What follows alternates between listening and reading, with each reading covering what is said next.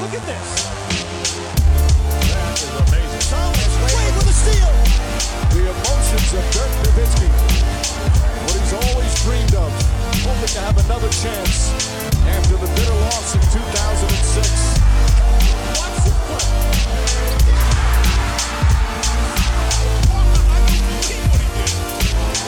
That is amazing. Hallo und willkommen zu Get Next, dem deutschen Basketball-Podcast im Internet. Mein Name ist André Vogt und ich begrüße euch zur neuen Folge unseres kleinen, aber feinen Basketball-Hörspiels heute mit dem Fragen-Freitag und euren Fragen, meine Antworten, so wie ihr das gewohnt seid. Und das Ganze wird natürlich präsentiert von manscaped.com. Und ihr habt es mitbekommen, vielleicht heute ist Singles Day, da kommen wir nachher nochmal drauf. Aber äh, im Falle von Manscaped, da passt ja auch wie, wie die Faust aufs Auge. Ähm, Gerade bei den Männern, die hier zuhören, das sind, wenn ich den Zahlen glauben darf, über 98 Prozent. Denn äh, naja, als Single versucht man ja schon vielleicht dann eine Partnerin zu finden. Gut, jeder wie er mag oder einen Partner. Ähm, und äh, klar gibt es Leute, die darauf stehen, aber vielleicht hilft da eine gewisse Gründlichkeit untenrum, obenrum, je nachdem, wo bei euch die Haare wachsen, auch im Endeffekt, dass man da jemanden überzeugen kann. Ne? Wenn es die inneren Werte nicht sind, vielleicht dann so die äußeren. Wie dem auch sei, auf jeden Fall auf manscape.com kriegt ihr alles, was ihr braucht dafür. Ja, den Lawnmower 4.0, Weed Wacker, ähm, ihr kriegt selbst sogar so einen Rasierhobel. Das ist für mich das zu rough. Ne, Da weiß ich genau, da, da wäre dann ein Stück Wange weg. Da bin ich zu zittrig für. Äh, dafür trinke ich zu viel Kaffee, aber vielleicht ist was für euch. Und es gibt alle möglichen anderen Lotions und so, die die Haut überall auch so ein bisschen softer machen, ein bisschen was besser riechen. Ne? Also schaut doch mal rein und mit dem Code NEXT20 NEXXT kriegt ihr 20% auf alles, Free Shipping, 30 Tage Geld zurück garantiert. Also wenn der oder diejenige, die ihr da beeindrucken wollt, denkt, oh, das Parfüm, also ja, dann schickt es halt zurück und kriegt das Geld zurück. Nichts passiert. Bevor es halt losgeht, kurzer Disclaimer. Ich äh, habe mir heute so ein bisschen so eine, so eine Diät auferlegt. Ähm, nicht unbedingt ähm, so ernährungstechnisch, äh, sondern mit Fragen bezüglich der Lakers und der Nets. Äh, ich weiß nicht, ob es euch auch so geht.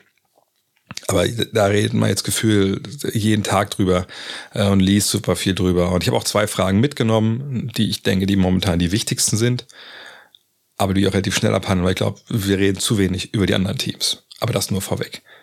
Fangen wir so an mit den Nets. Und Christian Venus hat die erste Frage. Die Nets haben, ihren Gegner, haben ihre Gegner unter Jack Vaughn viermal unter 100 Punkten gehalten, dazu defensiv eine ganz andere Körpersprache. Ist das ein Indikator für gutes Coaching oder zeigt es eher, dass es unter Nash zwischenzeitlich oder zwischenmenschlich nicht mehr gepasst hat? Ähm, erstmal kurz, ja, das stimmt. Vier äh, Spiele den Gegner unter 100 Punkte gehalten. Alles gut, ne, das muss man erstmal machen. Gleichzeitig muss man natürlich auch mal raufgucken, gegen wen hat man eigentlich gespielt. Und dann sieht man, dass man gegen äh, Washington gespielt hat. Die sind, glaube ich, irgendwas 24. oder so im Offensivrating derzeit. Dann ging's gegen Charlotte, glaube ich, die sind 28. Ähm, Dallas, gut, die sind 11. Und dann jetzt zuletzt gegen New York und die sind auch irgendwo in den 20ern. Also man hat gegen drei Mann äh, weniger als 100, oder drei Teams weniger als 100 zugelassen, die alle im unteren Drittel sagen wir es mal so, rangieren ähm, im Offensivrating. So. Trotzdem muss man erstmal schaffen, in einer Liga, wo eben viel gescored wird, keine Frage, aber das muss man im Hinterkopf behalten. Ähm, dann im Spiel gegen Dallas war es so, hm, Christian Wood sechs Punkte, danach war er mit einer Knieverletzung raus oder mit so einem, ja, also ich glaube, wie, wie nennen sie es, nicht eine Soreness, ich weiß gar nicht, aber es ist kein richtiges schweres Trauma, aber er setzt ein paar Spiele aus. Und in dem Spiel sah es vielleicht auch so aus, als ob er da vielleicht auch schon Probleme hatte. Von daher auch das muss man damit einberechnen. Aber es fällt schon auf, ne, kaum war jetzt Steve Nash weg, Jack Vaughn übernimmt, hat man eben nicht nur defensiv das so gut gemacht, sondern auch gegen die Knicks und gegen äh, Washington auch Kantersiege eingefahren, 128 zu 86 und dann 112 zu 85. Das sind natürlich schon äh, Dinger, ja, muss man erstmal gewinnen. Dann im Back-to-Back gegen Charlotte, da hat man dann äh, gerade so mit 98, äh, 98, 94 gewonnen, aber egal. Vaughn, denke ich, hat schon so ein bisschen diesen, diesen neue Coach-Effekt äh, mitgebracht, dass man sieht, defensiv ist da jetzt mehr los. Und natürlich kann das mit Nash zusammenhängen, muss es aber nicht unbedingt. Ich denke, es ist natürlich schon ein Faktor, gar keine Frage. Aber Vaughn war ja auch Teil dieses Trainerstabs. Vaughn war ja dabei. Ne? Also das ist ja nicht so, dass der jetzt von außen reinkam und da jetzt komplett alles auf links dreht, sondern und sie sagen es ja auch selbst, das sind so die gleichen Sachen, die wir spielen. Ne? Da hat sich nicht großartig was geändert jetzt, was die Strategie angeht. sondern es hat sich was geändert im, in den Köpfen der Spieler. So. Und das denke ich, kommt auch so ein bisschen daher, dass man natürlich jetzt merkt hat, okay, wir haben so viel Drama jetzt in diesen ersten Wochen, ja, um Kyrie Irving, um Steve Nash. Ähm, wir haben nicht gut gespielt. Ähm, vielleicht sollten wir jetzt mal anfangen und langsam mal zusammenreißen. Das, glaube ich, ist ein klarer Faktor. Ein anderer Faktor, den man, glaube ich, auch klar sagen muss, ist Kyrie Irving. Ja, mit Kyrie Irving waren sie die schlechteste Verteidigung der Liga. Ohne ihn jetzt. Denn diese Suspendierung geht ja quasi Hand in Hand mit der Entlassung von Steve Nash. Also zeitlich gesehen. Ähm, funktioniert sehr, sehr gut. So, also ich denke, das ist auch ein klarer Faktor. Denn äh, Kyrie Irving hat sicherlich nicht, hat keine äh, äh, Ansprüche auf den Defensive Player of the Year Award bisher gehabt. Ähm, also ich glaube, da kommt viel zusammen. Ähm, und ich denke auch, dass eine Mannschaft wie ähm, die Nets, die natürlich mit einem gewissen Anspruch eigentlich reinkommen in, in so eine Saison, die, wenn die dann so desaströs starten, dass man natürlich auch irgendwann so an diesem Punkt, wo man sagt, ey, wenn wir jetzt nicht bald das Ruder rumreißen, dann ist dieses ganze Jahr äh, verloren. Und wir sind erst Anfang November, also wir haben noch ein paar Monate zu spielen.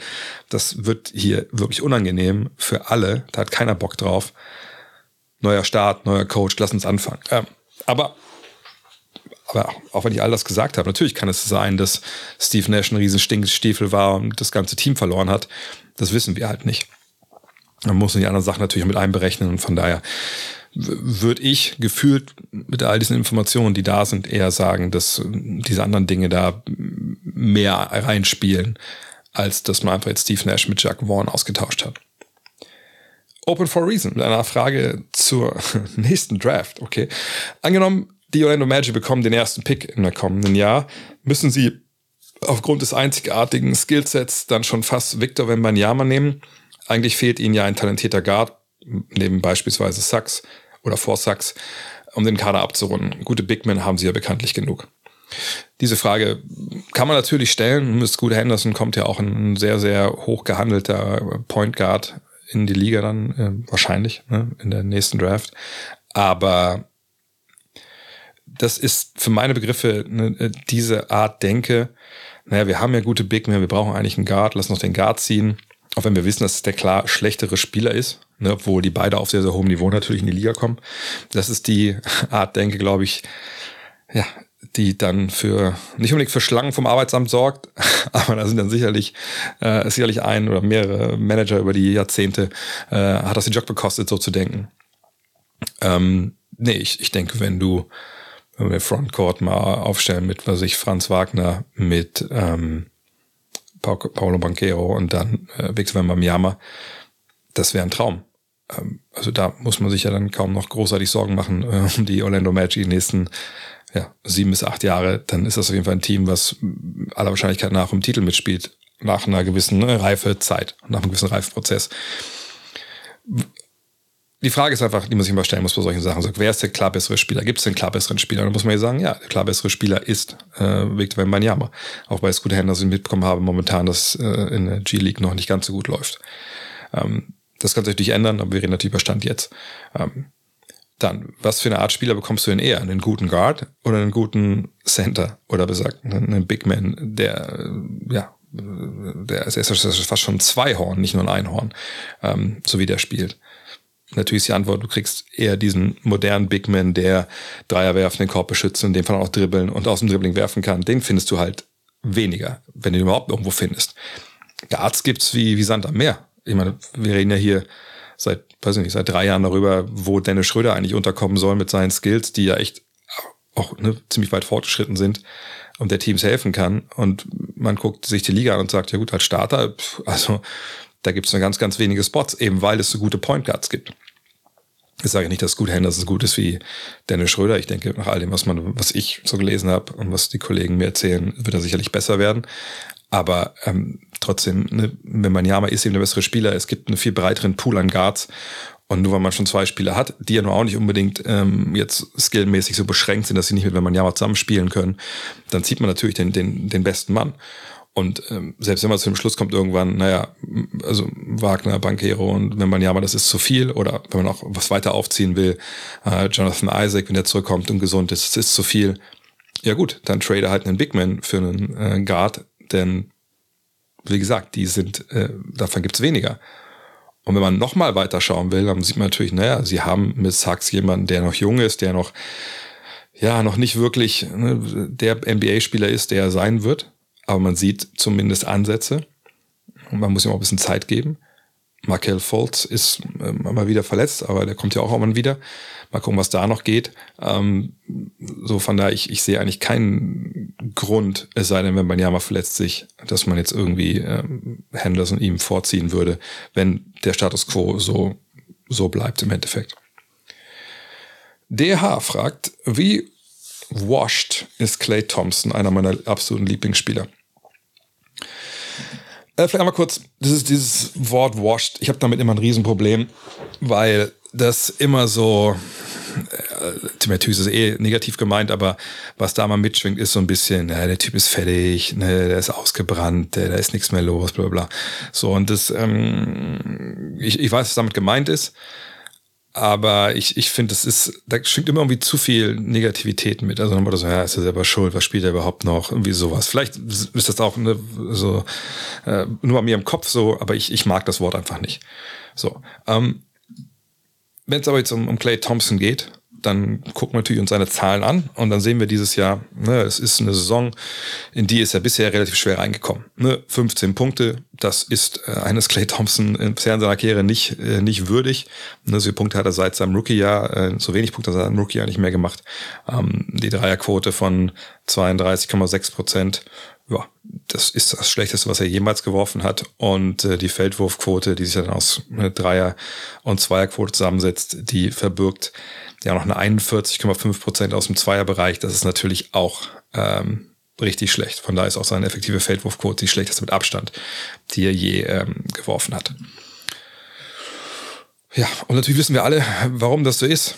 Ne, wir wissen, er hat äh, lange Leinzeit hinter sich gehabt, ne, nach den Finals 2019, äh, Kreuzbandriss, dann Achillessehnenriss, äh, vergangenes Jahr dann spät in der Saison dazugekommen, äh, dann Playoffs gespielt und die Zahlen damals waren eigentlich okay. Ne? Aus dem Zweierbereich in den Playoffs hat er vergangenes Jahr sehr, sehr gut getroffen. Ähm, er hat äh, von der Dreierlinie 38,5 Prozent getroffen bei, bei neun Versuchen, also auch sehr, sehr viele.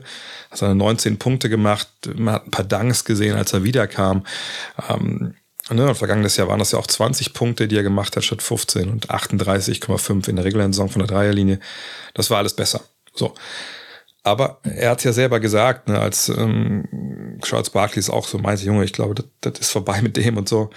Ähm, er hat diesen Sommer kein Basketball gespielt, ne? also keinen Ball angefasst, er hat nicht wirklich Workouts gemacht, weil er so ein bisschen Paranoia hatte aufgrund seines Achillessehnenriss. Denn der ist ja damals passiert, als er sehr nah dran war, schon zurückzukommen und da Workouts gemacht hat und dann ja auf einmal war alles zum Teufel, was er vorher an Arbeit reingesteckt hatte. Und er musste wieder von vorne anfangen.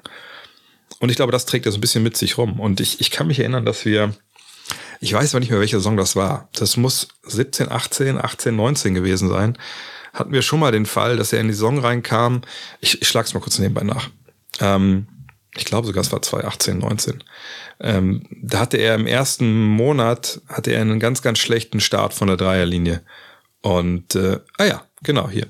Ähm, das war 2018, 19. Da hat er im Oktober zum Beispiel 31,3 Prozent von der Dreierlinie getroffen, im November dann 36,6 Prozent und sogar im Dezember noch ähm, 33,7. Und das waren auch keine Monate, wo er verletzt war. Er war überall am Start ähm, und hat auch nicht seinen besten Basketball gespielt in der Zeit.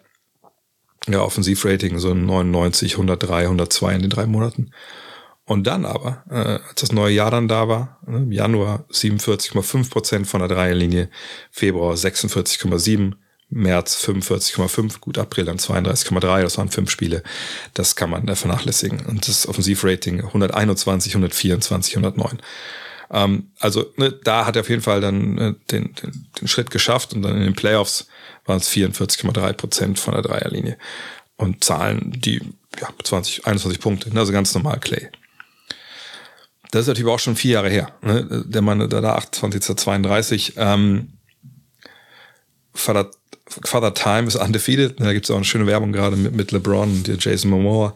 Ähm, aber dass er jetzt washed ist, Soweit würde ich einfach noch nicht gehen. Ähm, dafür haben wir zu wenig dieses Jahr gesehen. 32 ist dann ja auch noch, noch relativ jung, in Anführungszeichen. Ähm, gerade für so jemand, der so einen Wurf hat. Aber man guckt natürlich genauer drauf, eben weil er so lange draußen war. Ähm, man sieht auch defensiv, dass das nicht das, ähm, die Intensität ist und, und der Clay ist, den wir von damals kannten. Das war aber auch zu, zu erwarten. Aber dass er jetzt ein Spieler ist, der diese Quote wirft, die wir gerade da sehen, dass das einer ist, der man wahrscheinlich momentan sogar eher von der Bank bringen sollte, vielleicht. Ähm, so weit würde ich noch nicht gehen wollen. Ne, dafür ist er noch zu jung. Dafür haben wir vergangenes Jahr auch in den Playoffs eine zu gute Leistungen gesehen, auch wenn das da auch ziemlich up, up and down war stellenweise. Ähm, von daher, nee, da warten wir ab. Wenn das im Februar noch so aussieht, dann müssen wir darüber reden, was da jetzt wirklich los ist. Aber noch habe ich da bin ich da relativ ruhig. Pascal. Und jetzt kommt die Lakers-Frage. Sollten die Lakers Anthony Davis traden? Russell Westbrook weiterhin von der Bank, Dennis Schröder als Starter, Pat Beverly ebenfalls traden, besser noch einen Bigman für die 5 und einen soliden Shooter holen. Ähm, ich möchte jetzt gar nicht äh, auf, auf Russ und, und Dennis angehen, sondern eigentlich vor allem auf AD und vor allem auf die Spekulation, hey, reißen die da jetzt alles ein? Weil das ist die Frage, die mehrfach kam. Ne? Sollen die nicht AD traden? Blablabla. Und selbst in den USA wird das mittlerweile auch an, an höchster Stelle bei ESPN etc. Ähm, diskutiert. Um das zu beantworten, muss man, glaube ich, erstmal den Kontext herstellen, wo befinden sich eigentlich die Lakers. Also die Lakers befinden sich momentan in einer Situation, wo es natürlich nicht so gut läuft, wie sie sich das eigentlich vorgestellt haben. Ne? Da müssen wir, glaube ich, auch äh, nicht großartig drüber reden. Das ist eine Mannschaft, die natürlich jedes Jahr Meister werden will, die äh, jedes Jahr um, um Titel mitspielen muss, die äh, Stars haben muss, äh, um das Selbstverständnis so als der Premier, Premier Franchise, wie sie so selber sagen, ne, der NBA, um diesem Anspruch gerecht zu werden. So. Und natürlich, man hat in diesen Planungen, die man hatte, gedacht, na, wir haben AD, wir haben äh, LeBron, der ADs Vertrag kann ja nach der kommenden Saison enden, 2024 dann. Ähm, genau so lange hat jetzt auch dann LeBron, also sagen wir fest verlängert. Er kann ja dann genauso aussteigen, 2024 wie das Anthony Davis aus seinem Deal kann. Wenn beide drin bleiben, sind sie noch ein Jahr länger dabei. Und Westbrook, den man geholt hatte vergangenes Jahr, um wirklich nochmal jetzt so diese Big Three da zu bilden und jetzt mit dem Trio anzugreifen, diesem Titel aus der Bubble noch einen weiteren ranzufügen. Ähm, naja, diese Planungen, die laufen jetzt weiter und laufen halt für diese Saison noch. Ich glaube, wir sind uns alle einig, dass es wahrscheinlich so, wenn es so zusammen bleibt, dass der Kader, das wird jetzt nicht äh, reichen für irgendwelche höheren Ansprüche.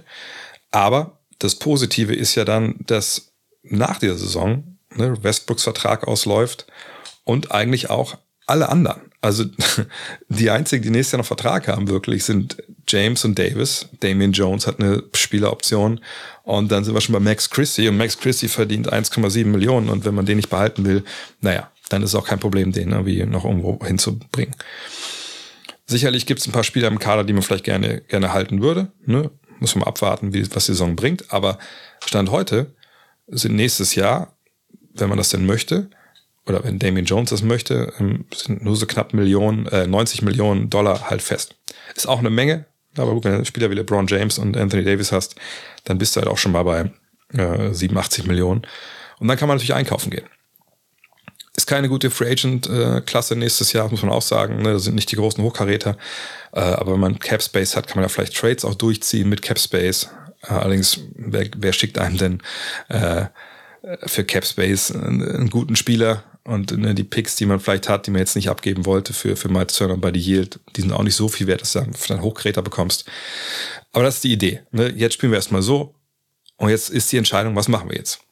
Maximieren wir noch irgendwie das, was wir aus LeBron und Anthony Davis bekommen, in diesem eventuell maximal auch ein Jahr? Ne? Natürlich, ne? LeBron hat gesagt, er möchte gerne mit seinem Sohn spielen, cool. Ähm, Davis kann natürlich für viel mehr Geld verlängern bei den Lakers als irgendwo anders.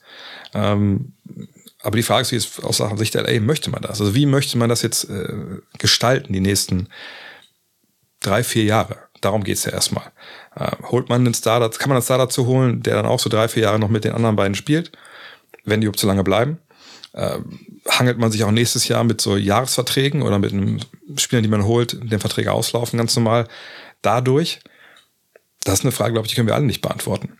Ähm, dass jetzt diese Gerüchte um AD gibt, sind natürlich, ist natürlich auch da äh, mit verbunden, dass man sonst ja nichts hat zum Traden. Also außer Westbrook, aber das scheint ja, wie gesagt, durch zu sein. Und Davis, defensiv sieht das natürlich gut aus dieses Jahr, ist auf relativ oder ist auf sehr hohem Niveau oft. Aber offensiv ist es halt auch merkwürdig, ja, also ich weiß nicht, wie ich es nennen soll. Also ich, also ich habe es jetzt ja auch kommentiert vorgestern Morgen, da spielen die Clippers ist mehr wirklich passiv, auch in der zweiten, gerade in der zweiten Halbzeit. Ne? Also entweder der Ball findet den Weg nicht zu ihm oder er bemüht sich nicht drum. Also das, da geht, glaube ich, ein bisschen das eine und das andere über. Also baut man jetzt um Anthony Davis das nächste Team auf, weil LeBron ja auch gehen kann, ne, wenn er mit seinem Sohn spielen will und man den Sohn selber nicht holt. Das ist eine gute Frage. Ehrlich gesagt, ich vertraue nicht äh, darauf, dass man um Anthony Davis ein Team aufbauen kann, das um die Meisterschaft mitspielt weil dafür einfach Anthony Davis in den letzten Jahren zu oft verletzt war und auch irgendwie ja diesen, diese, diese Metamorphose zum, also Metamorphose ist ja auch falsch Wort, also diese, diese Transformation zu, ey, ich komme nach LA, ich, ich bin der Mann hinter LeBron, aber umso älter LeBron wird, wird umso mehr übernehme ich, dann wird es mein Team, ich gehe voran, LeBron ist, ist mein 1B. Das ist ja alles nicht passiert. Ne, kann man sagen, Verletzungen, Schuld, etc. pp ich, ich, ich, ich weiß nicht, ob er das auch, auch, also ich weiß wirklich, ob er das, ob er das in sich hat. Nicht, dass er das, also ich weiß, dass er Basketball spielen kann auf dem Level, den ich gerade beschrieben habe, dass man sagen will, ey, das ist der beste Spieler und LeBron arbeitet ihm zu. Aber wir haben es jetzt ganz lange nicht gesehen. Und wenn wir ehrlich sind, haben wir es auch nur in der Bubble gesehen, seit er bei den Lakers ist. Und das ist jetzt schon ein bisschen her das war eine Sondersituation. Also ich kann die Stimmen verstehen, die, die du bist drüber nachdenken, was kann man eigentlich äh, da machen per Trade. Die Frage ist halt, ähm, was kriegst du denn für Anthony Davis? Ne, das ist jetzt auch tatsächlich keine Situation, in denen wo du ihn ähm, maximal veräußerst. Also ich glaube nicht, dass du Spieler kriegst, die dich direkt ne, dann zu, wieder zu einem irgendwie äh, Team machen, was irgendwie im Conference-Finals mitspielt. Also gehst du dann über ein Rebuild, also machst quasi den Trade, den die Pelicans mit dir gemacht haben, machst du den jetzt nochmal anders. Jetzt, wo er ein paar Jahre älter ist, wo er, wie gesagt, diese gesundheitlichen Probleme immer und immer wieder hatte. Ich finde es schwierig. Auf der anderen Seite, wenn du ihn traden willst, musst du schon auch jetzt traden, wenn der 2024 aussteigt. Naja, dann hast du ja auch nichts davon, wenn du ihn nicht dann den neuen Vertrag geben willst, den langen, außer du machst einen Sign-and-Trade. Aber kriegst du da mehr als jetzt? Wahrscheinlich auch nicht. Also ich finde es eine faszinierende Diskussion. Ähm, aber wenn man ihn tradet, ist das gleichzeitig die weiße Fahne, dass man sagt, hey, LeBron, äh, du kannst gerne hier bleiben, wir haben dich gerne hier, äh, aber ne, dass wir nochmal ein Team aufbauen, was dann irgendwie ne, Ansprüche hat, das dauert dann sicherlich nochmal zwei, drei Jahre. Und ob er die noch hat mit ne, 38, weiß ich nicht, ehrlich gesagt. Ähm, und ich denke, wenn man Davis tradet, dann kann man die Uhr danach stellen, dass auch LeBron die Franchise verlässt. Wahrscheinlich dann nicht per Trade, sondern dann, ne, wenn sein Sohn in die Liga kommt und dann ist es auch ein schöner, schönes Narrativ. Hey, da kann er wieder einen Brief schreiben und sagen, hey, äh, danke LA, äh, ne, ich will mit meinem Sohn spielen, äh, sonst wäre ich für immer hier geblieben, aber jetzt so gehe ich halt woanders hin. Das ist spannend. Aber ich würde mich, oder ich sag mal so, ich kann mir ganz, ganz schwer vorstellen, dass die Lakers aus dieser Bredouille, in der sie gerade sind, dass sie da rauskommen am anderen Ende als Team, was in den nächsten zwei, drei Jahren um Titel mitspielt. Also ich glaube, das ist wirklich, dass die einzige Chance gesehen hätte, wäre wirklich Westbrook für, für Yield und Turner und dann hätte auch viel klappen müssen. Aber dass es diesen Deal bisher nicht gibt, sagt mir so ein bisschen, den, den wird es auch wahrscheinlich nicht geben. Aber das ist der einzige Weg. Ansonsten denke ich, ja, es können sich Lakers-Fans leider auf eine gewisse Phase der, der Mittelmäßigkeit einstellen. Mit oder ohne äh, Anthony Davis. Immer noch, vielleicht, sorry, einfach dazu noch. Klar, in der perfekten Welt ähm, äh, wacht er jetzt irgendwie auf, oder keine Ahnung, was ihn hemmt gerade, äh, spielt eine Monster-Saison zu Ende und nächstes Jahr kommt, äh, kommt zwei, drei wirklich knaller geile Rollenspieler dazu. Man hält die Rollenspieler von diesem Jahr für, für kleineres Geld, die, äh, die, die ihren Job gut machen und dann ist man nächstes Jahr äh, wieder mit und greift an. Aber das kann ich mir irgendwie auch, auch, irgendwie nicht so wirklich richtig vorstellen, wenn ich ehrlich bin. Von daher zurück zur Frage, sollten Sie ihn traden? Ich glaube, Sie sollten, das, sollten einen Telefonhörer abnehmen und anhören, was, was der Markt ist. Aber ich, ich würde nicht für irgendwelche Kleinigkeiten ihn da abgeben. Das müsste schon ein Angebot sein, äh, dem man nicht widerstehen kann. Äh, Der Emslander fragt, welchen Small Forward sollten die Cavaliers sich via Trade ins Team holen, um ein Titelfavorit zu werden? Gut, jetzt kann man natürlich die Gegenfrage stellen, sind sie nicht schon ein Mitteltitelfavorit, so wie die momentan spielen? Äh, das ist natürlich auch auf sehr, sehr hohem Niveau, äh, was sie da machen. Ähm, ne, Top 3 im Offensiv- und Defensiv-Rating, ähm, Zweiter beim Net-Rating, also sie ziehen die Teams auch richtig ab. Ich glaube, das Margin of Victory, also ne, wie, wie hoch sie die Gegner also im Mittel schlagen, ist das Beste der Liga. Ja, also was, was soll denn da noch kommen? So, und, äh, wenn man das, und wenn man auch sieht, dass Darius Garland natürlich auch lange äh, draußen war, ne, das, also, ja, das läuft ja richtig geil. Und äh, jemand wie Ricky Rubio ist ja noch nicht mal wieder da. Der kommt ja dann noch als ne, Ballverteiler von der Bank. Aber natürlich, äh, auf der drei, wenn es diese Position noch gibt, äh, da klafft ein gewisses Loch. Ne? Karis LeVert ähm, schießt eigentlich äh, gut von der Dreierlinie. Aus dem Zweierbereich ist eine Katastrophe. Vielleicht ist diesmal alles ein bisschen zu eng mit den Big Men. Ähm, ist auch nicht der Mann vielleicht, den man da so ein bisschen braucht. Eigentlich braucht man da wirklich so 3D, Shady Außenmann sicherlich eher einer, der die Rolle spielt, die jetzt auch spielt, nur von der Bank äh, da, da einfach den Dreier trifft. Problematisch ist halt so ein bisschen, ja, wie, wie, wen kriegt man? Ne? Dass Isaac Okoro oder Isaac Okoro da nicht funktioniert, äh, gerade offensiv ist natürlich schade. Ne? Auf den haben wir natürlich große Stücke gesetzt. Ich sage nicht, dass das nicht noch kommen kann demnächst, aber momentan sieht es natürlich nicht so gut aus. Ähm, ja, wie, wie kriegt man ihn? Also ich meine, wen tradet man? Levert wäre so ein Kandidat, einfach weil der Vertrag ja auch ausläuft. Ich gucke kurz mal nach, aber ich glaube, der ist, er ist in seinem letzten Vertragsjahr. Ähm, aber ähm, wer will denn Levert dann haben, um ihn zu verlängern ähm, und gibt dafür einen, einen brauchbaren, ja, Vertrag läuft aus, brauchbaren äh, Flügel ab. Kevin Love ist ebenfalls werdender Free Agent, aber ich glaube nicht, dass man den weggeben will. Der, der passt so gut da, da rein jetzt. Vielleicht geht man auch ein bisschen kleiner einfach Richtung Playoffs mit, mit Rubio und, und Garland und, äh, äh, und Mitchell. Wahrscheinlich defensiv dann schon eine Problematik. Ich bin sehr gespannt. Äh, aber ich glaube nicht, dass ihnen wirklich so ein Small Forward ins, äh, in die Hände fällt, weil das ist halt wirklich ne, die Position, die die alle haben wollen. Ähm, wird schwer, äh, ohne dass man jetzt den eigenen Kern auseinanderreißt. Und ich würde wahrscheinlich erstmal ein bisschen warten und gucken, ob nicht vielleicht äh, man eine andere Lösung, vielleicht auch eine kleinere Lösung, wie gesagt, findet, weil Ricky Rubio ist ja auch jetzt kein so kleiner Point Guard.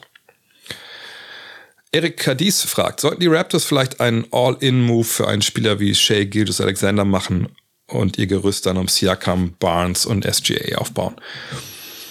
Na, das würde ja implizieren, wenn wir jetzt hier von, von SGA ausgehen, dass äh, man eben ohne Siakam und ohne Barnes an, an Jay Gilgis Alexander rankommt. Und da muss ich sagen, da hätte ich schon so meine Zweifel, dass äh, die Thunder äh, ihn abgeben für, für, für so ein Paket. Weil, wenn wir sehen, wer gerade spielt, er macht 31,6 Punkte, äh, 5 Rebounds, 6 Assists, 3,4 Stocks. Also das ist ja verrückt. Das Einzige, was ein bisschen zu wünschen überlässt, ist die Dreierquote. Er wirft auch nicht viel, knapp drei Dreier, also 32 Prozent. Ähm, aber es ist natürlich grandios, dass er gerade spielt wieder. Und ähm, ne, das ist, der ist auch erst 24. Von daher, also warum sollte ich jetzt, wenn ich OKC wäre, den einen Spieler, von dem ich weiß, der funktioniert auf diesem Level auf hohem Niveau, warum sollte ich den dann abgeben? Also für wen? Ähm, ne, denn Toronto ist natürlich eine Mannschaft, die relativ tief ist. Aber wenn ich jetzt Jakam und, und Barnes rausnehme aus der Gleichung, naja, Fred Van Vliet ist 28, ne, der passt sicherlich nicht ähm, in die Planung so rein. Äh, bei OKC, klar, wenn sie den hätten, wären sie froh, aber, aber doch nicht für Shea Gilgis Alexander. Gary Trent ist nice to have, ist auch 24, aber ähm, na, auch der, also der, der, der reißt, also der, der, der ändert bei dir nichts. OG Anunobi, so gut er ist, kommen gleich nochmal zu ihm, ähm, das wäre ein Spiel, den zum Beispiel die Cavs gerne haben würden, sicherlich.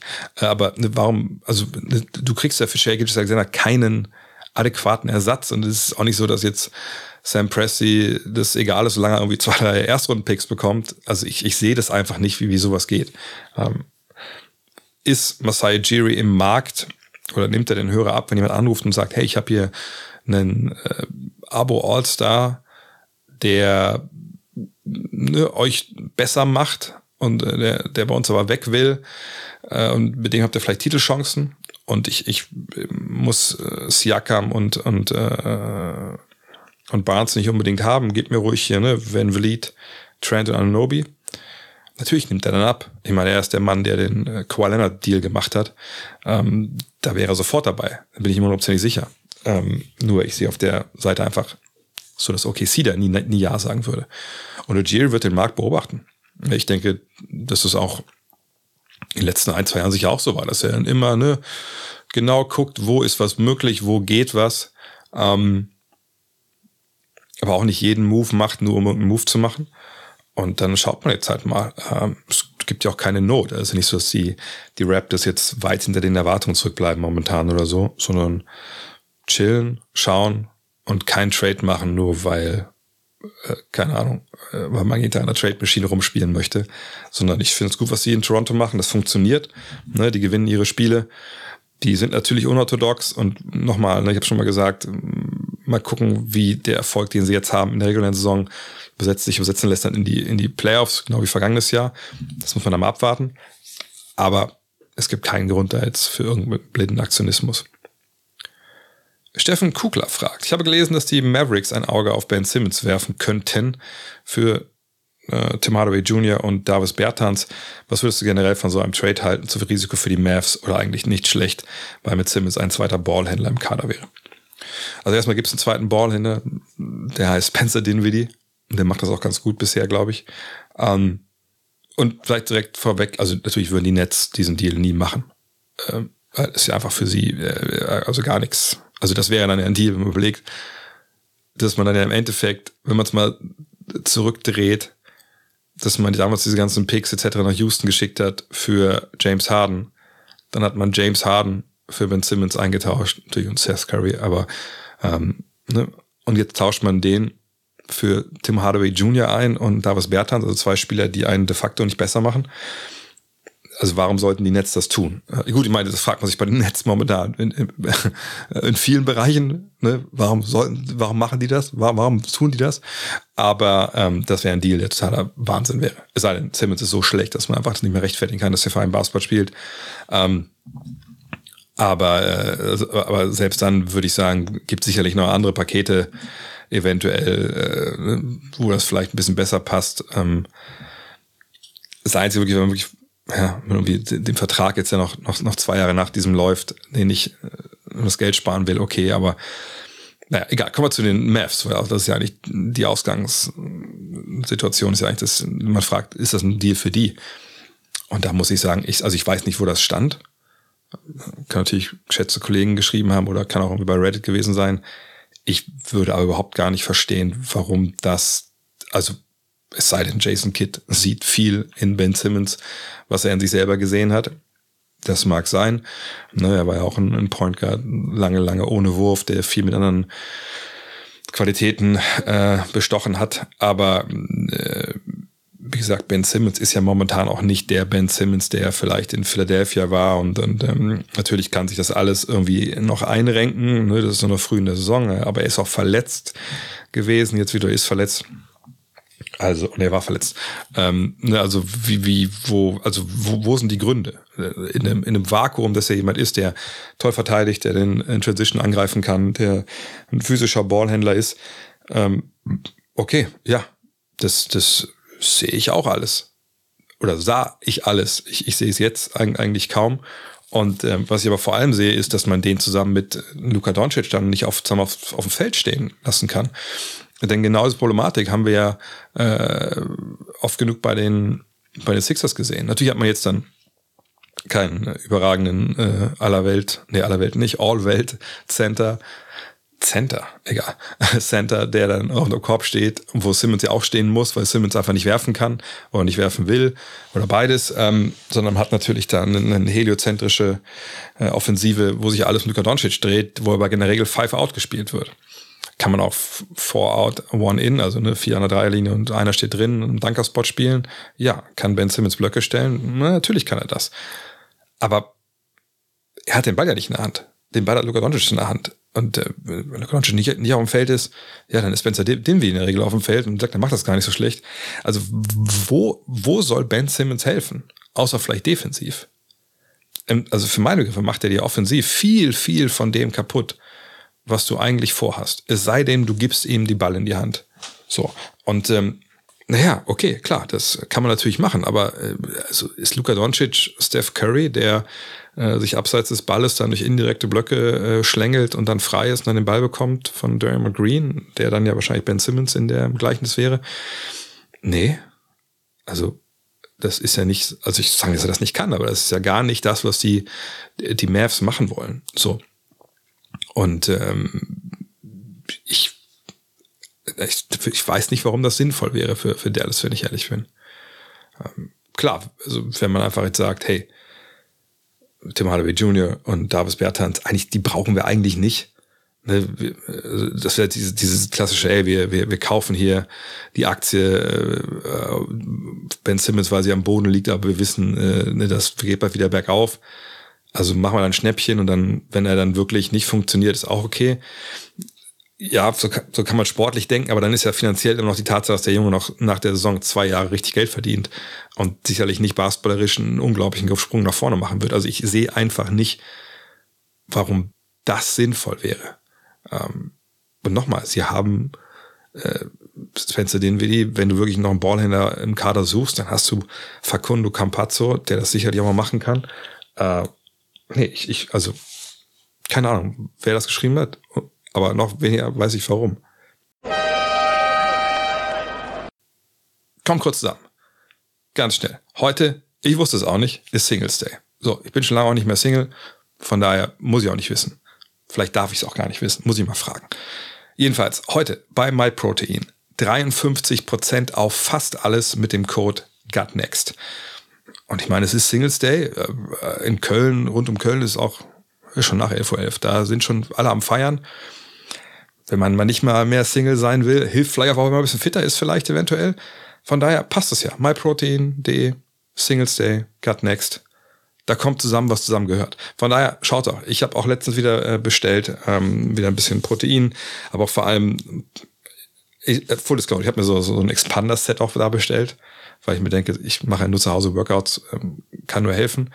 Dachte mir, das wäre so für Opas, aber ist echt relativ schwer. Von daher, äh, schaut rein. Es gibt alles von, ne, nicht nur Ernährung, sondern auch über Klamotten, ähm, natürlich auch ein bisschen Home Equipment. Ich kann es nur empfehlen. Also für mich ist mein, mein, mein Laden mittlerweile. Ich finde es total geil. Von daher, myprotein.de, 53% auf fast alles. Und heute ab 18 Uhr am 11.11. .11. gibt es sogar ab 25% äh, Free Shipping. Aber vor allem mit dem Code NEXT 53% auf alles. Victor fragt, was muss OG Anunobi defensiv noch draufpacken, um wirklich Defensive Player of the Year zu werden? ja, ihr kennt, äh, glaube ich, äh, mein, meine Meinung zum, zum Defensive Player of the Year und, und ob kleinere Spieler den äh, bekommen sollten oder, oder was sie machen müssen dafür. Natürlich, ähm, wenn man überragend äh, defensiv unterwegs ist, wie, wie Kawhi Leonard zum Beispiel äh, vor ein paar Jahren, dass man einfach klar weiß, okay, also wenn der auf dem Feld steht, dann deckt er unseren besten Spieler und dann, ja, dann wird schwer für uns, weil dann ist unser bester Spieler quasi nicht da, weil der ihn defensiv komplett zudeckt. Dann ist das eine riesige Qualität, die man ja auch mit dem Defensive Player of the Year Award sicherlich belohnen kann. Vor allem, wenn er auch noch ein toller Helpverteidiger ist, der weiß, wo er doppelt, etc. pp. Aber das ist schon eine verdammt hohe Latte, die übersprungen werden muss. Ne, deswegen, ich war vergangenes Jahr auch nicht ähm, dafür, dass, dass Marcus Smart da Defensive Player of the Year wird. Ich bin eigentlich immer bei dem, bei dem Big Man.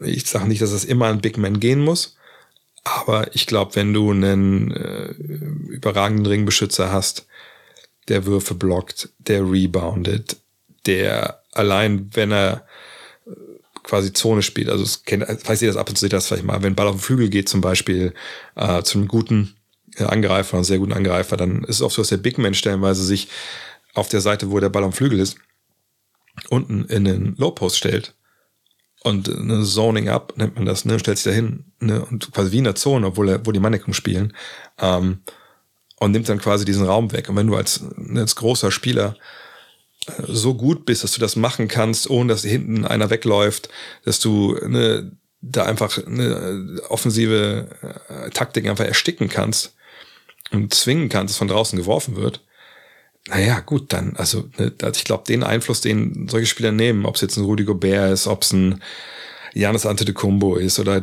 oder Draymond Green oder so. Ähm, das als kleinerer Spieler, und Draymond Green ist ja auch ein kleinerer Spieler, aber er spielt halt natürlich eine, eigentlich eine, eine große Position defensiv.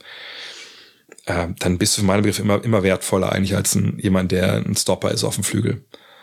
Von daher, ähm, ich weiß ehrlich gesagt nicht, was OG Anunoby draufpacken müsste. Er müsste so eine Saison spielen, wie Kawhi Leonard das vor ein paar Jahren schon mal gemacht hat. Aber selbst dann wäre ich wahrscheinlich eher immer bei den üblichen Verdächtigen.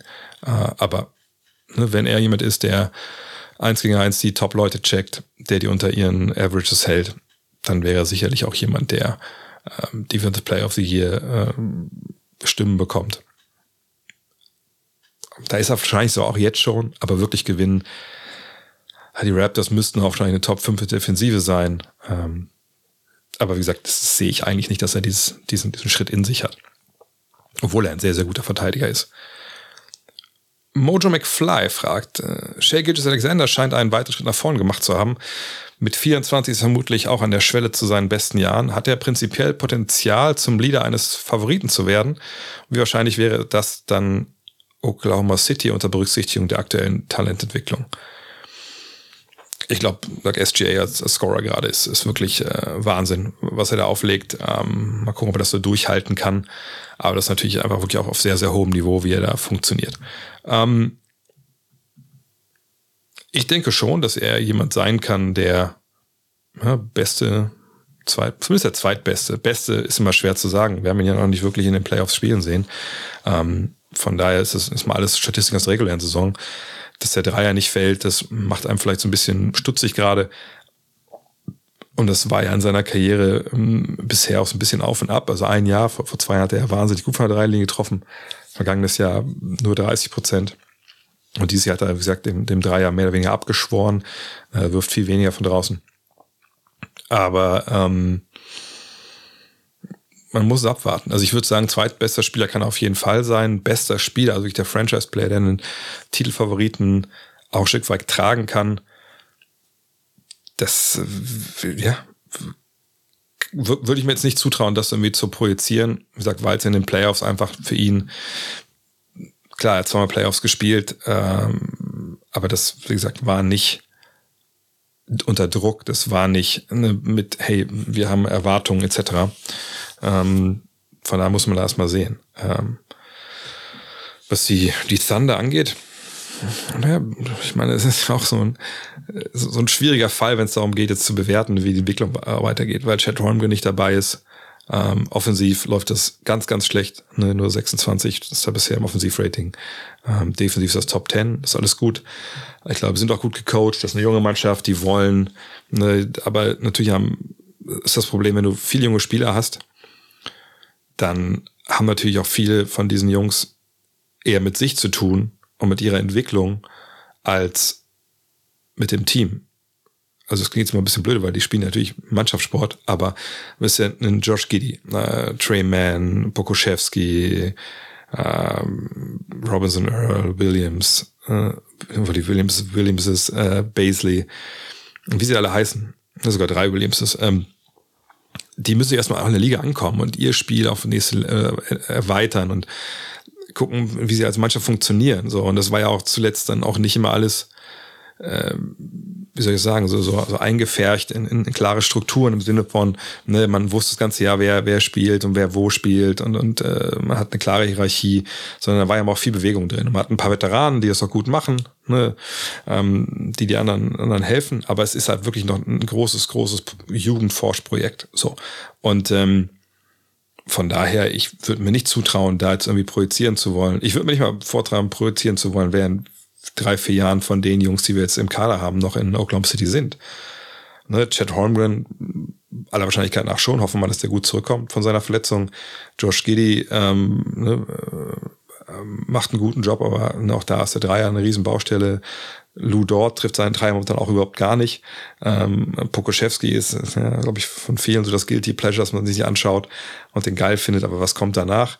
Wer kommt überhaupt jetzt in der Draft, kommt, wenn man ja mal etc., wissen sie einfach alles nicht. Von daher, ich würde mir nicht zutrauen zu projizieren, wo die in drei bis vier, fünf Jahren sind. Die sind nicht, da, wo sie damals waren mit äh, als Durant, Harden und äh, Westbrook und die Barker jung waren, da wusste man, das wird in den nächsten Jahren richtig abgehen und knallen.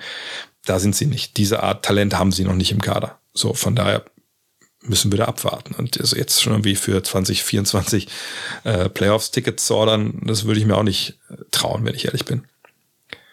Max Schröder, was hältst du von Desmond Bain? Ist er der zweitbeste Spieler in einem Favoritenteam oder Meisterschaftsteam? Äh, kann er mit Ja Morant mehr erreichen, also Titel zum Beispiel? Was fehlt den Grizzlies zum großen Wurf? Ich glaube, Desmond Bain ist mit die erfreulichste Entwicklung so auf, auf dem Spielermarkt, sagen wir es mal so, äh, in dieser Saison, weil äh, man einfach sieht, das ist ein Typ, der einfach arbeitet. Der gearbeitet an seinem Spiel, ne? war natürlich ähm, jemand, der klar über den Wurf kam äh, bisher in seiner Karriere. Es war jemand, der vier Jahre am College war, ne, wahrscheinlich sogar mit der beste Schütze war in dieser Zeit in der NCAA. Und als er kam, hat man natürlich ein bisschen die Frage gehabt, na gut, ne, hat er genug äh, Defensive, ne, passt das so?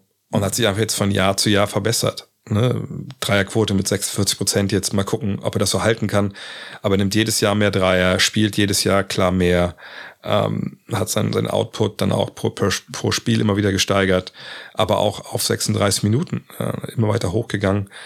Ähm, das ist richtig, richtig, richtig gut. Auch jetzt das aus dem Dribbling äh, wahnsinnig gut seine Dreier trifft. Das ist, ist verrückt, wirklich. Ähm, von daher eine, eine, tolle Entwicklung, aber man sieht eben, der Junge arbeitet an sich. Ne, und der denkt nicht, ich brauche einfach nur mehr Würfe, dann kann ich das schon zeigen.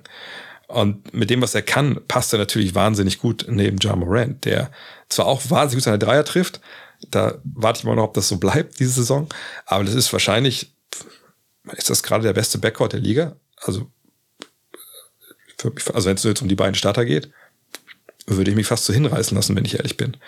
Ähm,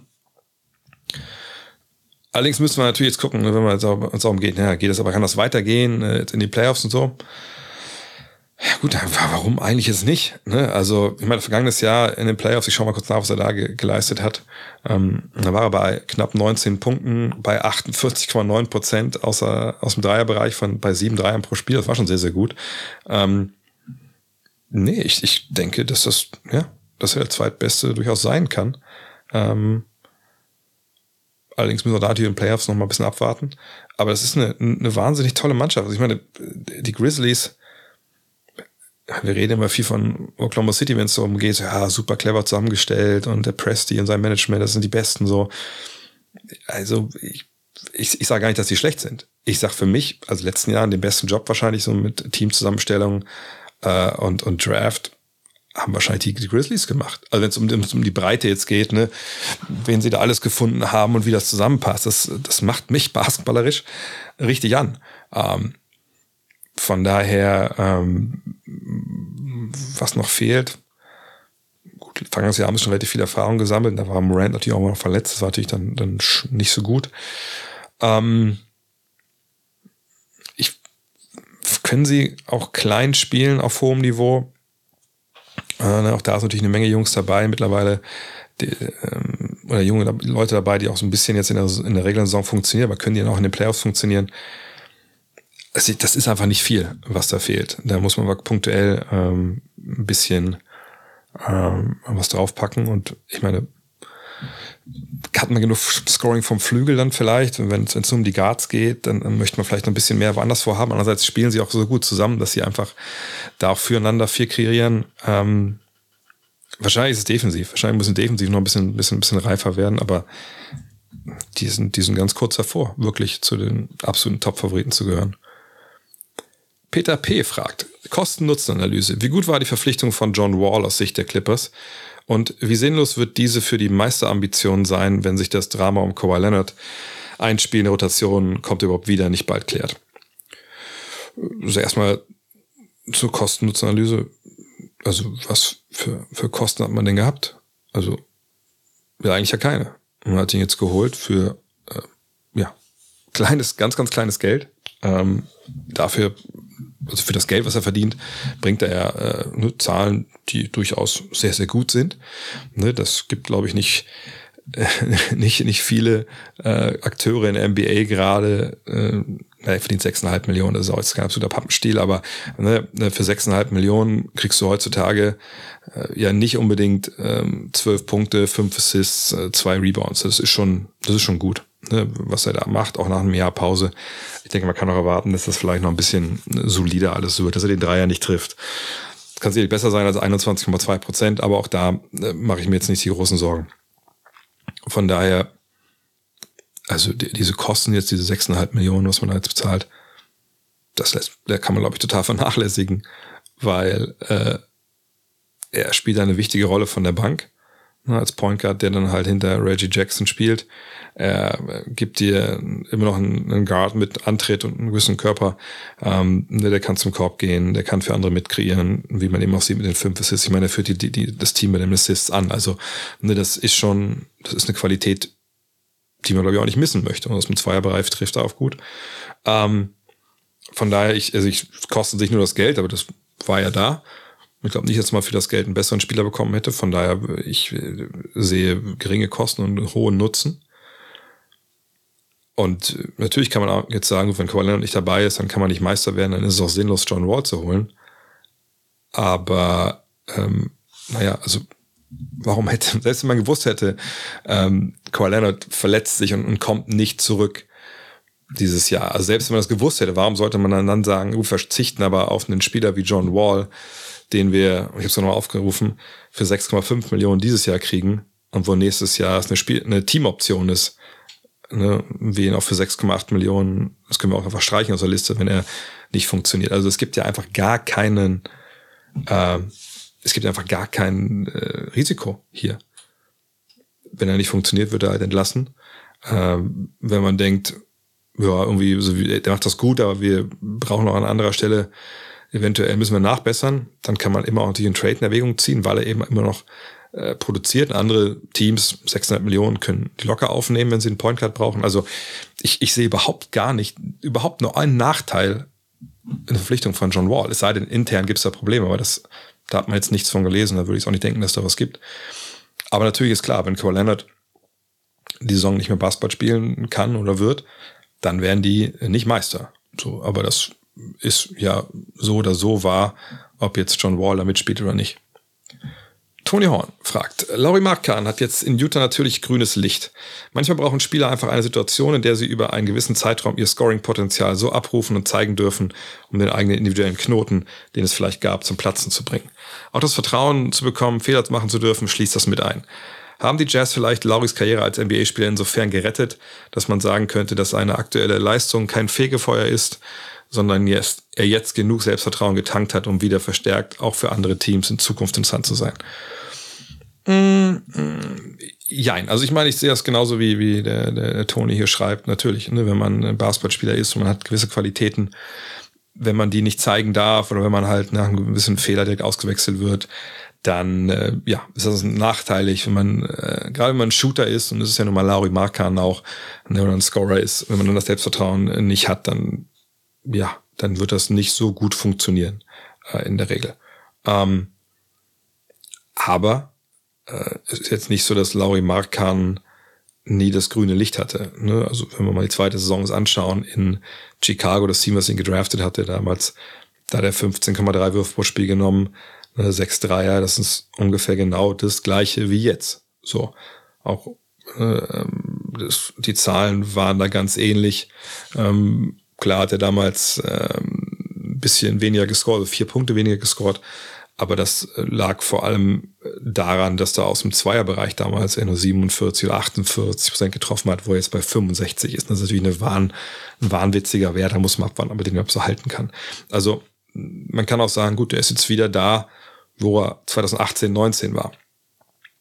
Und wichtig ist, glaube ich, da auch hinzuschauen, Laurie Markan hatte ja früh in seiner Karriere nicht unbedingt die große Stabilität in Chicago. Es war so diese, ja, so Jim Boylan-Ära, ne, in Chicago, das ging so ein bisschen hin und her, hin und her, hin und her. Ähm, ne, und dann vergangenes Jahr war er dann in, in Cleveland. Da ist er dann naja, hin, weil sie ne, ihn als Restricted Free Agent nicht halten wollten in Chicago. Äh, ne, also das war dann auch kein, kein cooles Ende dieser Zeit.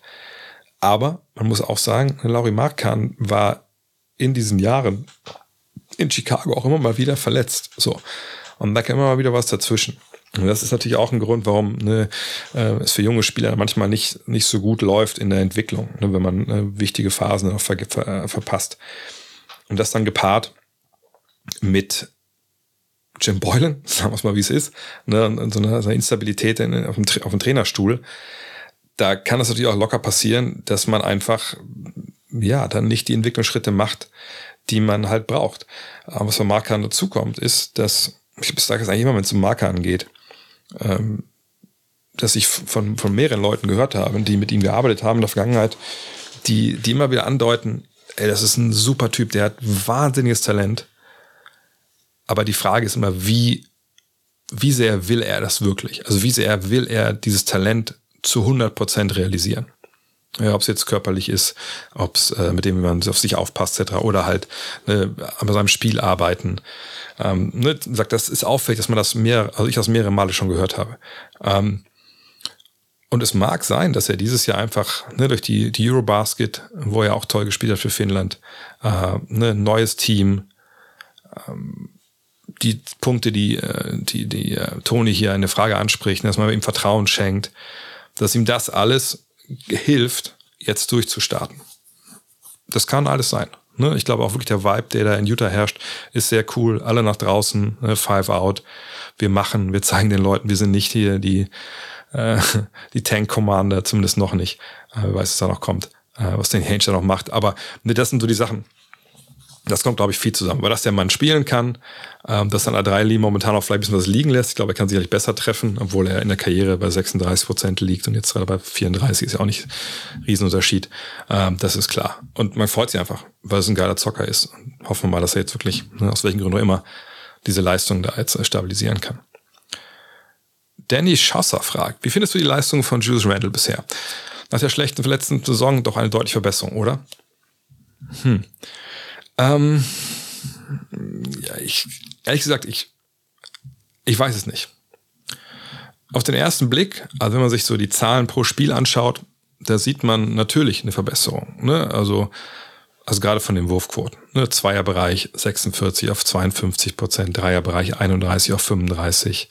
Ähm, ne? Er spielt weniger, äh, ist dann aber dafür ne, effektiver. Also auf 36 Minuten gerechnet macht er anderthalb Punkte mehr ähm, Rebound ist ungefähr gleich. Macht ein bisschen weniger Assists, aber es war zu erwarten, jetzt wo, wo Jalen Brunson da ist. Ähm, Turnover ist ungefähr gleich. Foult mehr, okay. Aber ähm, ne, das äh, ist so, ja, passt irgendwie. Aber ähm, auch wenn so, äh, auch wenn solche Zahlen beispielsweise das Offensivrating dieses Jahr besser sind, ne, 110, letztes Jahr aus 102, äh, das war natürlich nicht gut. Ähm, ähm, ich, also ich, ich, ich will mich noch nicht festlegen wollen, weil es gibt Zahlen, die sind sehr, sehr, die geben ihm sehr, sehr hart ins Gericht.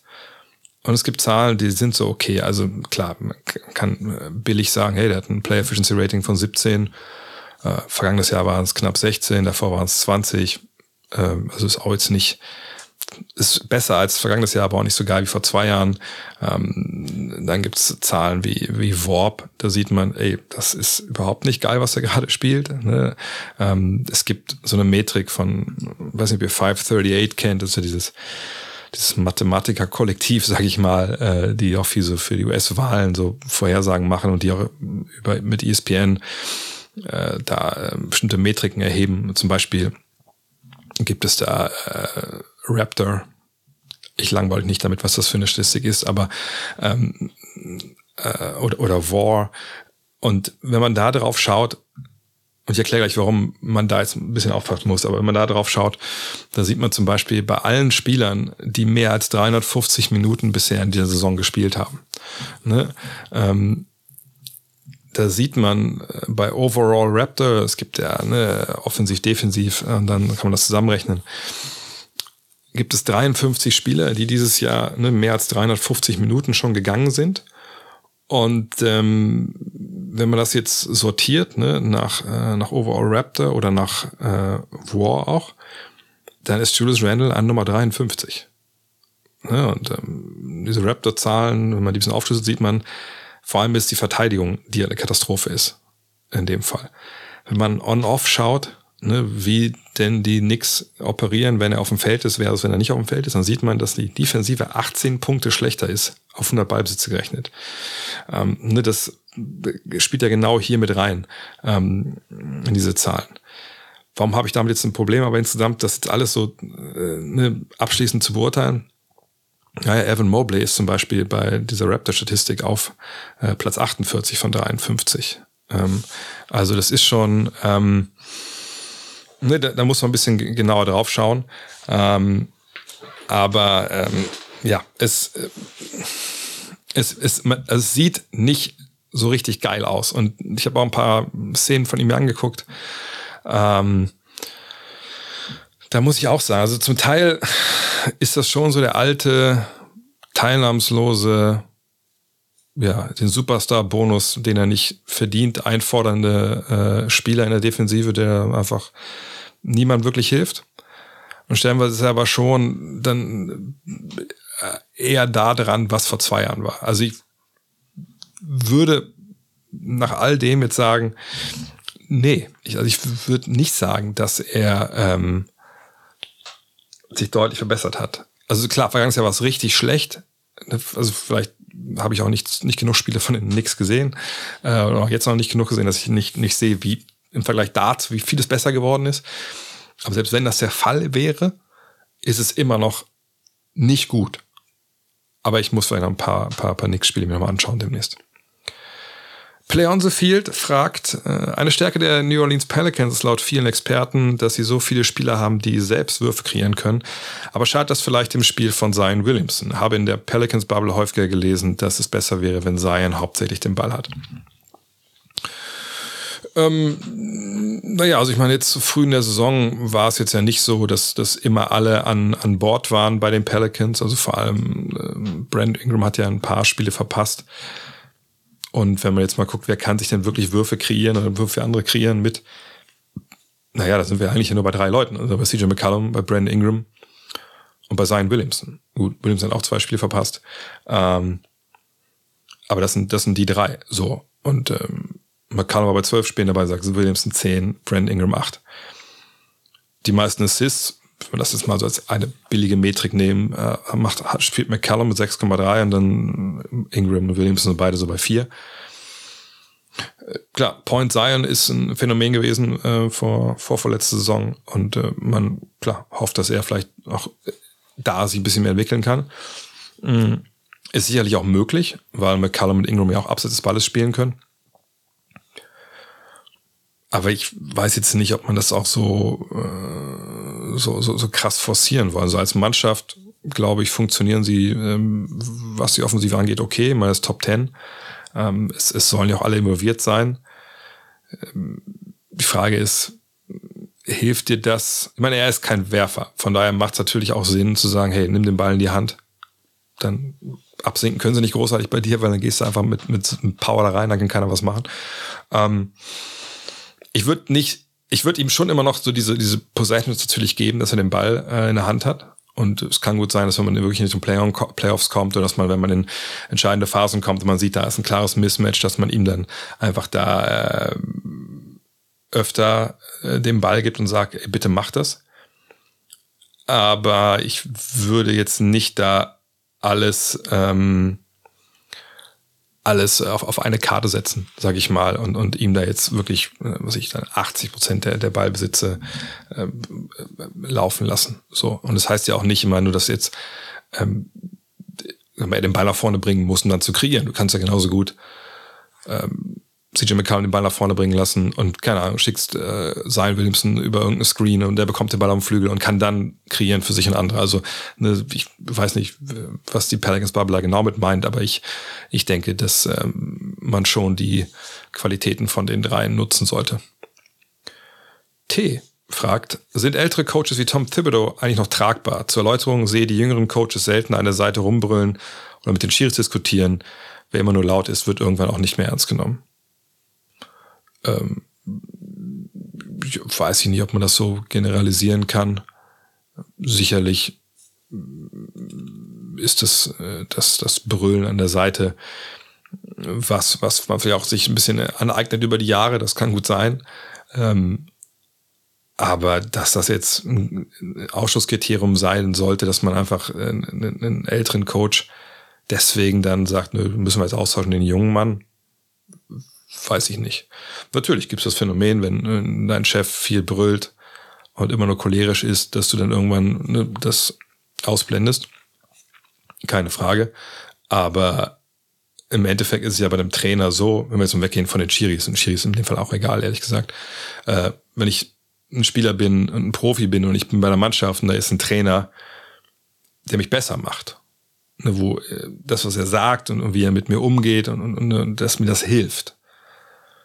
Dann kann ich auch ertragen, wenn das vielleicht ein bisschen lauter ist, etc. Aber wir sehen ja gar nicht, wie das im, im äh, wie das äh, im Training oder so ist. So, und ich habe auch, ehrlich gesagt, kein Bild im Kopf, wo irgendein Trainer dieses Jahr irgendeinen Spieler auf dem Feld zusammengeschissen hätte vor allen Leuten. So.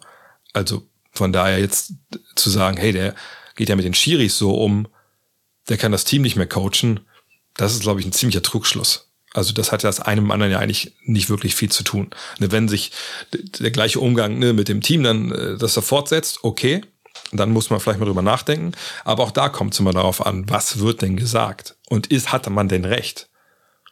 Und weiß denn auch ein Trainer vielleicht, wie er mit Spieler A umgeht, der mit solchen lauten Ansprachen, der auch der reagiert und dann der, der vielleicht einfach dann sich zurückzieht in so ein kleines Schneckenhäuschen, dass man das, dass man den vielleicht dann nicht macht, das ist ja klar. Aber jetzt zu pauschalisieren, das ist eigentlich ziemlicher Blödsinn, ehrlich gesagt.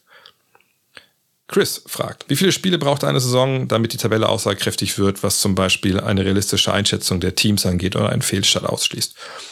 Ja, also Pi mal Daumen, würde sagen, so 20 Spiele, da kann man dann schon mal ein bisschen genauer drauf schauen. Ähm, aber ich glaube, jetzt wissen wir auch schon bei ziemlich vielen Teams, wo die Reise so hingeht. Aber ähm, trotzdem muss man mal drauf schauen auf den Kontext. Der Kontext wird immer unwichtiger im Laufe der Saison. Jetzt kann man gucken, hey, wen hat man gespielt? Äh, wie Strengths of Schedule? Ähm, wer war vielleicht verletzt? Ne, wer ist vielleicht noch verletzt? Ähm, ne, ist es ein neuer Trainer, neues, äh, neue, neue Hierarchie etc. Na, aber 20 Spiele ist eigentlich immer ein ganz, ganz guter, guter Punkt. Dennis Seifert. Für die, die damals noch nicht dabei gewesen sind, hat man so um 2010 damit gerechnet, dass Dirk noch einen Titel holen wird in Dallas oder war langsam die Konversation, dass er ohne Regen seine Karriere beenden wird? Ja, 2010 gab es ja diesen, diesen, diesen Sommer, äh, wo er hätte gehen können als Free Agent. Wenn ich mich nicht ganz täusche, war es das Jahr. Und ähm, ja, es gab nicht wenig Stimmen, die gesagt haben, ey, der muss da weg aus also es wird nichts mehr. Ne, er hat keinen klaren zweiten Co-Star. Ich kann mich auch 2011 erinnern, dass selbst als sie dann die Lakers schlagen, man immer noch nicht wirklich parat hatte, okay, die werden jetzt Meister. Es ging immer noch gegen Oklahoma City. Es gab immer noch Miami. Also ne, das waren schon Teams, die hatte man, also vor allem Miami hat man dann viel, viel höher einsortiert. Also gegen Miami war man halt ein klarer Außenseiter. Na, 2010 The, The Decision von, von LeBron und von Chris Bosch passiert. Da denken, da waren wir, glaube ich, alle ein bisschen Beckenbauer und haben gesagt, ey, die sind ja auf Jahre unschlagbar. Ähm, von daher, ja, also das war damals real. Ne? Und die Kritik habe ich auch mitbekommen, als ich in den USA war. Ich weiß jetzt nicht, was ich bei Tukema war in San Francisco. Da haben mir wirklich Leute gesagt, hey, das ist ja ist ein netter Spieler, mit dem wirst du nie Meister, ne? weil er einfach zu weich ist. So ein Big Man, der wirft und der dann einen defensiven Mann neben sich braucht, das, das klappt nicht. Der hat seine Chance 2006 gehabt. Ähm, ne? Und 2006, so sieben, die Mannschaft damals, die hatte man viel eher auf dem Schirm für die Meisterschaft als dieses Team dann 2010. Joe Barry fragt, einen sonnigen Tag, Barry? Ja, wünsche ich dir auch. Wie würde Dennis Rodman mit seinen Skills und seiner Personalität oder Personality in der aktuellen modernen NBA funktionieren? Wie würden seine Eskapaden heutzutage in Social Media Öffentlichkeit bewertet werden? Und was wären die Auswirkungen auf die Franchise, bei der er spielen würde? Hm. Falls mal zu den Skills. Ja gut, er war natürlich jemand, der kein Scorer war, ähm, nicht, nicht, nicht werfen wollte, nicht werfen konnte kam eben über die Physis, über sein Rebounding. Ähm, und da hat man natürlich direkt so ein bisschen Draymond Green im Kopf. Mm. Ich glaube, viel von dem, was Draymond so defensiv macht, könnte er auch leisten. Ich glaube, man tut ihm ein bisschen unrecht, wenn man denkt, das ist halt, das war, war ja ziemlich dummer Basketballer, der irgendwie nur über die äh, Athletik kam. Das war sicherlich nicht so. Der hat Defense schon verstanden, äh, Offense auch verstanden, sonst kannst du auch schwer eine Triangle Offense spielen, denke ich. Ähm, Aber so äh, diese Passgeberfähigkeiten, Playmaker-Fähigkeiten, die zum Beispiel Draymond hat oder auch mal den Break zu führen, das war ja bei ihm jetzt nie so Teil der, der Agenda. Ähm, von daher, ich, ich denke, er würde schon defensiv funktionieren, ähm, aber auch, ne, wenn man zum Beispiel Ben Simmons jetzt sieht, das ist schon das ist ein anderes Skillset. Also ne, da fehlt schon was bei ihm in Sachen Ballhandling. Was machst du mit dem, wenn er den Ball nicht in der Hand hat? Ne, ist wahrscheinlich ein Blocksteller, äh, macht Handoffs. Vielleicht so ein bisschen Bam Adebayo-mäßig vorne. Das kann ich mir vielleicht vorstellen. Mit ein bisschen weniger Ballhandling. Und besseren Rebounding natürlich. Allerdings bin ich mir sicher, dass Dennis Rodman heutzutage in der, äh, dieser Welt, nicht in der NBA, aber in dieser Welt nicht mehr funktionieren würde. Mit Social Media etc. Ähm, die Eskapaden von damals sind ja einfach auch, auch verrückt aus heutiger Sicht. Ähm, ich glaube, gerade heute, wo nochmal anderer Druck vielleicht auf Leuten lastet, einfach durch diese Präsenz in Social Media, ähm, würde ich davon ausgehen, dass er da dran äh, wahrscheinlich große Probleme hat und vielleicht sogar daran zerbricht. Ähm, aber das müsste vielleicht dann eher vielleicht ein Psychologe beantworten als, als hier ein windiger Basketballjournalist. Steffen fragt, auf einer Skala von 1 bis 10, wie schlimm findest du die neuen City Edition Jerseys? Äh, null, wenn ich ehrlich, mir hab's auch gepostet, aber äh, auf Twitter gefragt, was sind eure Favorites, aber ich muss ehrlich sagen, mir sind die total egal. Ähm, ich äh, ich, ich ähm, habe das gemerkt, auch als wir da in dem NBA Store in Berlin waren. Ähm, City Edition, Icon Edition, wie es nicht alles heißt. Früher gab es Heimtrikot, Auswärtstrikot und ich will nicht sagen, früher war alles besser. Aber äh, früher wusste man, in welchem Trikot sein, sein, sein Team spielt. Und äh, wenn ein Trikot sich verändert hat, dann war es was Besonderes, hat man ganz genau drauf geschaut. Und mir ist das ehrlich gesagt alles zu viel, gerade jetzt. Ähm, wirklich, mir ist wirklich da alles, alles zu viel gerade. Gibt es ein paar Designs, wo ich denke, so, ja, okay. Ich fand die meisten jetzt so auf dem ersten draufgucken relativ nichtssagend, aber ich habe auch gemerkt, das interessiert mich eigentlich auch gar nicht wirklich. Ähm, weil es einfach zu viel ist. Und ich, ich bin gespannt, wann sich da das Rad mal ein bisschen zurückdreht, demnächst, wo was man eben nicht, was vier Jerseys jedes Jahr von jeder Mannschaft braucht. Ähm, wo man wirklich mal äh, auch merkt, das verkauft sich halt nicht mehr. Das ist ja der Grund, warum man das macht. Man macht damit Geld. Das ist der einzige Grund. Und ich glaube auch die Designs zeigen dieses Jahr, äh, dass vielleicht das auch nicht so leicht ist, jedes Jahr sich eine tolle neue Idee zu überlegen für. Anthony Hadou, sorry, dass bei mir immer die Fragen zur Funktion des League Passes kommen, aber hast du schon eine Stellungnahme gehört oder wann etwas passieren soll? Wenn es weitergeht, muss man ja schon fast sein Geld zurückfordern, bzw. anfragen, ob man für das nächste Jahr auch mal nochmal einen Zugang bekommt. iPad, Amazon, PS5, also richtig toll laufen, tut es nirgends bei mir. Und ich habe inzwischen vielleicht zwei Spiele geschaut, weil es einfach keinen Bock macht. Vorspulen auf der Playstation ist auch unmöglich. Ich frage mich mal einfach, wie so etwas passieren kann. Es lief doch über Jahre echt stabil. Ja, der hat eine neue, äh, neue Apps programmiert, ne? Und, und wahrscheinlich auch einen neuen Provider, aber ich weiß es ehrlich gesagt gar nicht so genau. Ich weiß, ob ich habe Probleme damit. Ähm, und das darf nicht sein. Also man darf eigentlich nicht den User zumuten, dann, was ich, äh, einfach selber mal den Cache zu lernen, einen anderen Browser zu nehmen und was weiß ich, äh, mit, mit Weihrauch um Computer zu laufen, damit das funktioniert. Also ich finde es eine Katastrophe. Ähm, äh, ich, ich denke auch, die NBA müsste den Leuten eigentlich was, was anbieten. Ich weiß nicht, wie das, wie der Support ist, augenscheinlich wahrscheinlich nicht so gut. Ähm, und äh, ja, also ich, ich habe natürlich auch einen League Pass, klar, aber ich habe jetzt eigentlich mich jetzt mehr mit meinem Statistikdienst, der Instat, äh, mich mit den Sachen befasst. Auch weil das halt äh, ne, über einen League Pass einfach, einfach nicht geil ist. Und die NBA hat sich da wirklich ein, ein krasses Eigentor geschossen. Cord Ben fragt, traust du dir zu, eine komplette Podcast-Folge ohne Anglizismen durchzuziehen? Eigennamen wie Magic Warriors etc. lasse ich gelten, aber kein Matchup-Hunting, Hustle-Plays oder Drop-Defense. Kann ich, hm, könnte ich sicherlich machen. Wäre nicht geil, glaube ich. Ähm, ich achte ja schon in der Regel darauf, auch die Sachen zu erklären, man oft halt. Ähm, aber es ist nun mal so, dass die, die, die Sprache, gerade auch die, die gesprochene Sprache, anders als das geschriebene Wort, ne, das Scott Next Magazine sich anschaut, dann sieht man natürlich diese Begriffe eher nicht oder man sieht sie erklärt weil man aber auch mehr Zeit hat, äh, um das äh, zu erklären oder ein bisschen Rahmen hat, ähm, den man vielleicht hier nicht unbedingt hat. Ähm, aber ich denke auch nicht, dass es hier überhand nimmt mit den Anglizismen. Ich achte da eigentlich von, von Haus auf sehr darauf, dass das nicht alles dann äh, nur so Fachbegriffe sind. Aber ja, wenn es Begriffe gibt, den ich dir erklären kann noch, dann sag gerne Bescheid. Basti fragt, was für einen natürlich gut bezahlten Job müsste dir die NBA oder eine der Franchise anbieten, damit du hier in Deutschland alle Zelte abbrechen würdest? Ich glaube, den Job gibt's ehrlich gesagt nicht. Also ich glaube nicht, dass ich in Amerika äh, leben möchte nochmal. Ich war ja als Austauschschüler ein Jahr drüben. Hatte so Anfang des Jahr tausend, so oft mit der Gedanken gespielt, mal ein halbes Jahr während der Saison rüber zu gehen, aber das hat irgendwie alles mal nicht so richtig geklappt, das ist alles verworfen. Ähm, und jetzt gibt es eigentlich keinen Grund. Also warum? Ne, ich bin dann relativ häufig drüben, wo das auch immer mehr Bauchschmerzen bereitet, äh, die Trips. Und ich weiß auch nicht, wie lange ich das noch mache. Ja, die Fliegerei natürlich schon einfach. Äh, ich meine, ich zahle ja auch oft dann meinen CO2-Ausgleich, aber das ist halt alles so, weiß ich nicht, ist alles so ein Feigenblatt ja auch. Ähm, nee, ich würde nicht in den USA leben wollen. Dafür ist mir das Land einfach jetzt zu sehr äh, äh, gespalten und, und zu dumm. Ich meine, es geht ja hier auch schon schon schon länger los und ähm, nimmt ja auch immer mehr äh, Raum ein, eben dieses dieses dumme, einfach dieses dieses dumme und und dieses ähm, was ich das nennen soll, dieses dieses dieses radikale, so dieses Lügen einfach nur für die eigene Agenda. Das alles was in Amerika kommt, kommt ja ein paar Jahre später auch zu uns.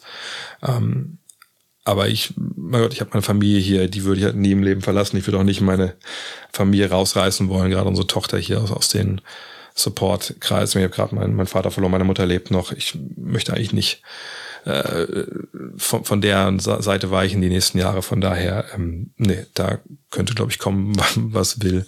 Ähm, da, da würde ich, glaube ich, nicht die Zelte abbrechen. Kevin Nielsen, die letzte Frage. Würdest du als VfL-Trainer Max Kruse spielen lassen? ja, Poker würde ich ihn spielen lassen. An seinem Ding würde ich ihn rumspielen lassen. Das kann er alles gerne tun. Aber Fußball glaube ich nicht. Der VfL hat, glaube ich, eine gute Sache hinbekommen dieses Jahr, äh, was sie in der Vergangenheit oftmals nicht so gut hinbekommen haben. Denn beim VfL gibt es ja eine, wenn man die Leistung anschaut, ja so eine gewisse Wellenbewegung. Ne? Man äh, erreicht Europapokal, man gewinnt einen Titel und dann stürzt man ab und spielt Relegation etc.